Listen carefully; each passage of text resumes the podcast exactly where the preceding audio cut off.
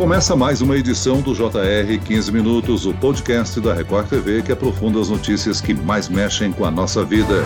O sistema Open Banking promete revolucionar a vida financeira de muitos brasileiros. Isso porque vai permitir o compartilhamento de dados e serviços entre as diversas instituições financeiras. Isso deve trazer vantagens para os clientes que poderão decidir pelas melhores ofertas que receberem. Agora, como é que isso funciona? Eu converso agora com a jornalista especialista em finanças e colunista do Jornal da Record e do portal R7, Patrícia Lages. Bem-vinda aqui ao podcast novamente, Patrícia. Obrigada, Celso. É um prazer estar aqui mais uma vez com você. E quem participa dessa entrevista é o repórter Emerson Ramos. Olá, Emerson, seja bem-vindo.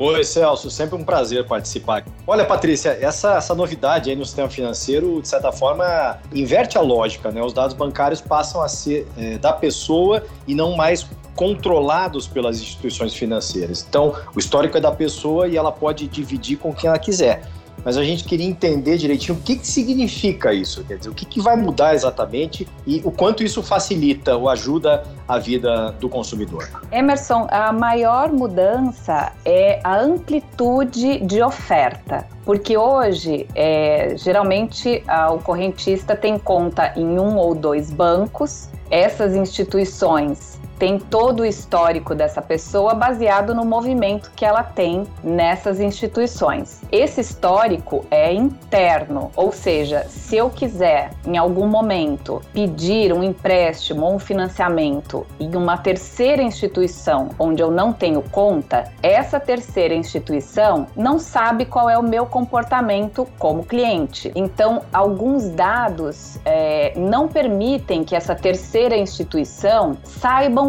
como vão me avaliar. Então, geralmente, eu não consigo crédito é, em instituições onde eu não tenho esse histórico. Uma vez esse histórico podendo ser compartilhado, as minhas opções aumentam, porque, por exemplo, se no banco onde eu trabalho, onde eu tenho conta, não me oferece uma condição melhor para um produto que eu queira, seja um empréstimo, seja um financiamento ou algum serviço que eu queira requerer, um cartão de crédito novo, eu posso buscar isso em várias outras instituições. Então a ideia é exatamente essa que o Celso mencionou, que isso traga vantagens para o correntista, uma vez que as instituições vão querer concorrer pelos clientes. É como se eu abrisse o livro financeiro da minha vida para uma outra instituição e aí não vai ser a minha palavra, quer dizer, essa outra instituição ela vai poder examinar os dados é, da minha vida financeira em outra em outro banco. Exatamente. Hoje em dia isso é possível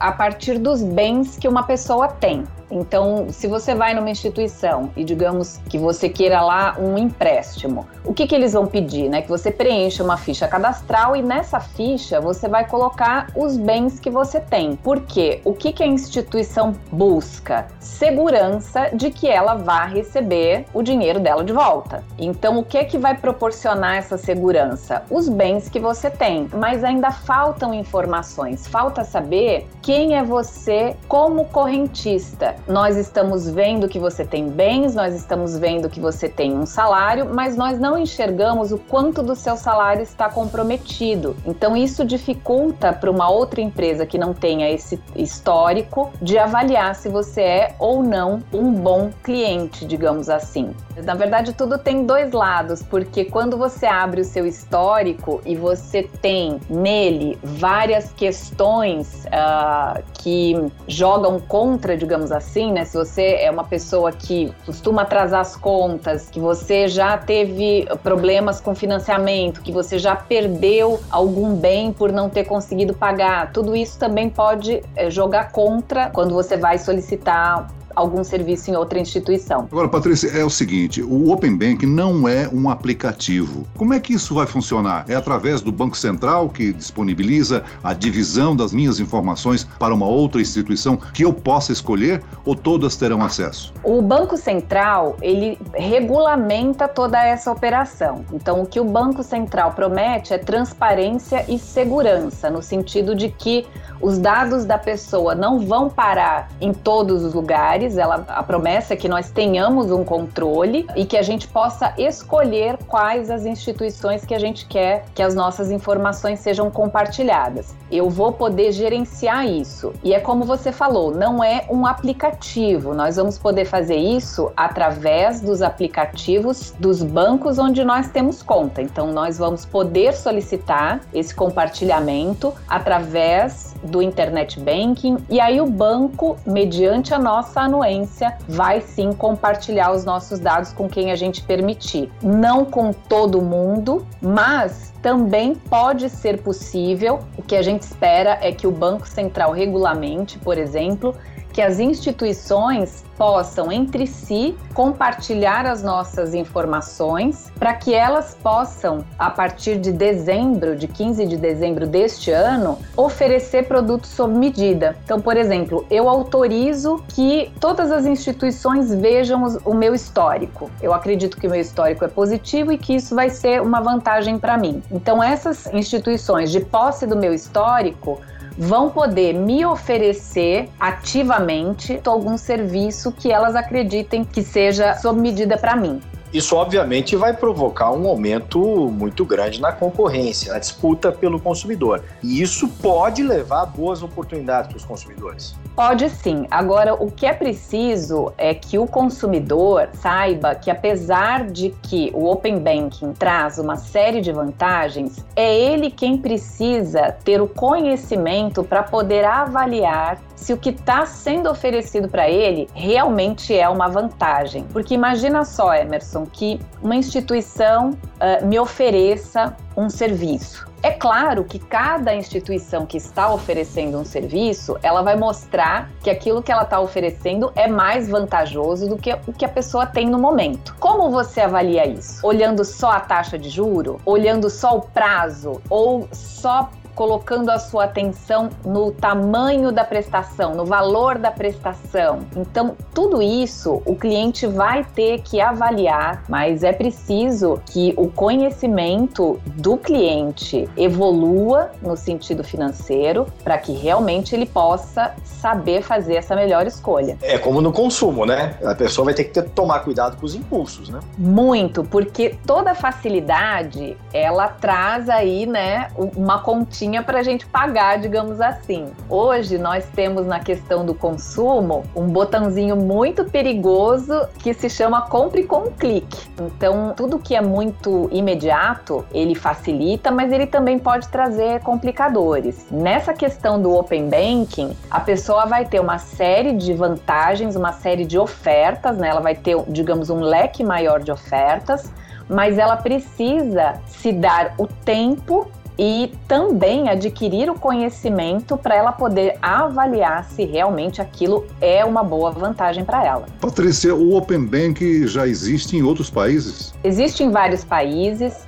Mas o que a gente precisa tomar cuidado, Celso, é que cada país é livre para se autorregular. Então, por exemplo, aqui no Brasil, quem vai fazer a regulação de toda essa operação é o Banco Central. Então, nós já temos visto pessoas dizendo: ah, no Reino Unido funciona assim, então aqui também será assim. Nós ainda não temos todas as informações, né? Agora, em fevereiro, a gente está ainda na fase 1, que é uma fase de implantação por parte das instituições e nós ainda não conhecemos toda a regulação do Banco Central. Então, não quer dizer que o que acontece no Reino Unido, nos Estados Unidos, no Canadá, vá acontecer exatamente aqui. Patrícia, sempre se fala sobre a grande concentração bancária que a gente tem Brasil, né? Quem é que vai estar nesse jogo aí do Open Bank? As fintechs também estarão nesse jogo? Todas as instituições estiverem de acordo com a regulação do Banco Central vão poder participar. Uh, nós temos sim uma concentração muito grande, né? Praticamente são cinco bancos que concentram a maior parte das carteiras de clientes. E hoje, com a implantação do Open Banking, a oferta tende a ser maior ainda. Nós temos as fintechs cheques, nós temos também os bancos digitais e todos eles, desde que uh, atuem de acordo com a regulação do Banco Central, vão poder entrar nessa concorrência, digamos assim. Patrícia, normalmente o, a gente tem um cartão de crédito atrelado a uma instituição financeira, né? Tem uma bandeira, mas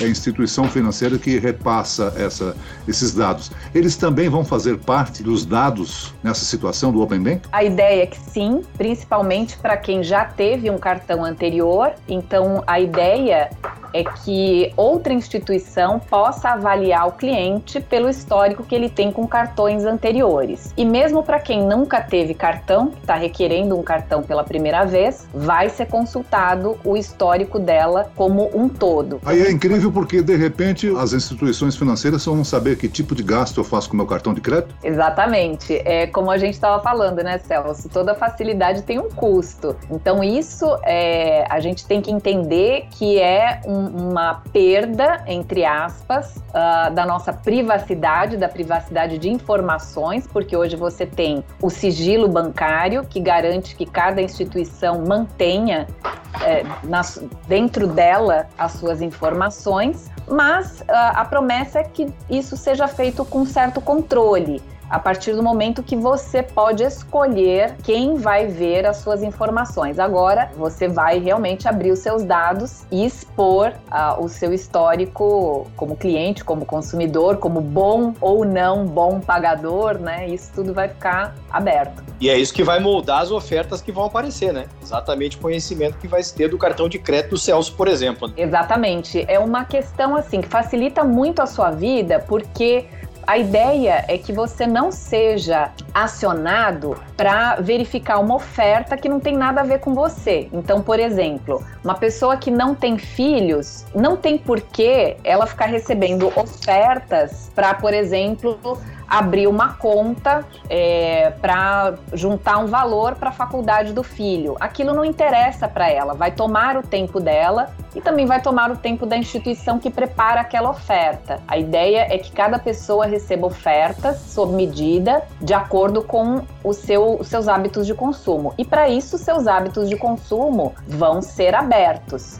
Patrícia, assunto cada vez mais é, é, importante, educação financeira, né? Você fala muito sobre isso e a gente está vendo aí uma revolução por conta da tecnologia. Teve o surgimento do Pix e agora Open Banking. Então eu queria saber como é que essas coisas se relacionam, a educação financeira e essas novas possibilidades que estão surgindo. A gente pode imaginar uma geração mais educada financeiramente e beneficiada por essas ferramentas?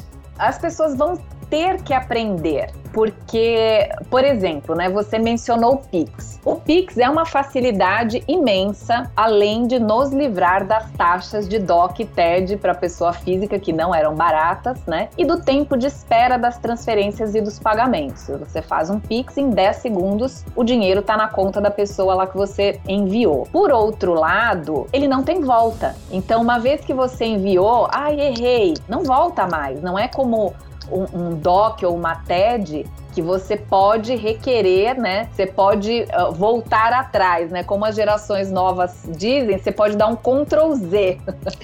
Não tem Ctrl Z no Pix. Mandou, mandou. E muitas vezes as pessoas só sabem disso depois que elas erraram, mandaram e perderam o dinheiro. A mesma coisa acontece com a tecnologia, né? Que as pessoas acabam sendo obrigadas a usar, senão elas vão ficar para trás. E agora, com o Open Banking, as pessoas que realmente é, que começarem a usar sem saber muito do que se trata, elas podem comprar gato por lebre, né? Trocar um financiamento que estava bom por um pior, de repente porque ela só uh, focou em que a prestação dela diminuiu, mas ela não prestou atenção que a taxa de juro era maior e que no fim ela vai pagar mais caro. Né? Ela vai ter que uh, se educar financeiramente, porque senão ela não vai saber fazer essa avaliação e aí o que era bom no caso dela não será, né? Essa circulação toda dos nossos dados aí para lá e para cá, dá para ficar tranquilo com o sigilo?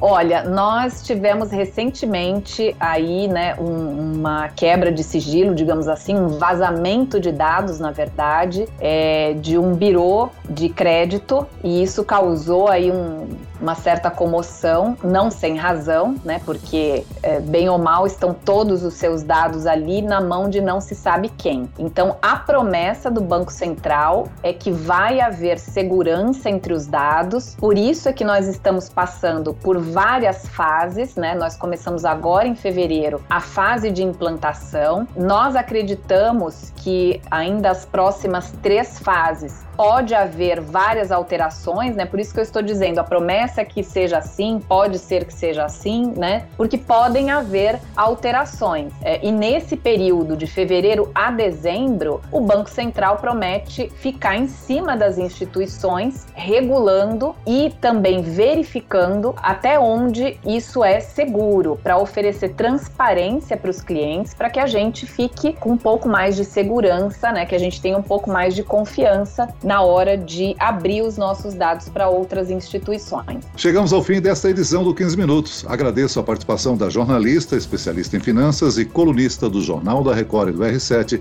Patrícia Lages. Obrigado, Patrícia. Obrigada, Celso. Um abraço para você e para o Emerson. Agradeço a presença do repórter da Record TV, Emerson Ramos. Valeu, Celso. Foi muito boa a conversa. Tchau, Patrícia. Esse podcast contou com a produção de Homero Augusto e dos estagiários David Bezerra e Larissa Silva, sonoplastia de Pedro Angeli, coordenação de conteúdo Camila Moraes e Luciana Bergamo, direção de conteúdo Tiago Contreira e eu, Celso Freitas, te aguardo no próximo episódio. Até amanhã.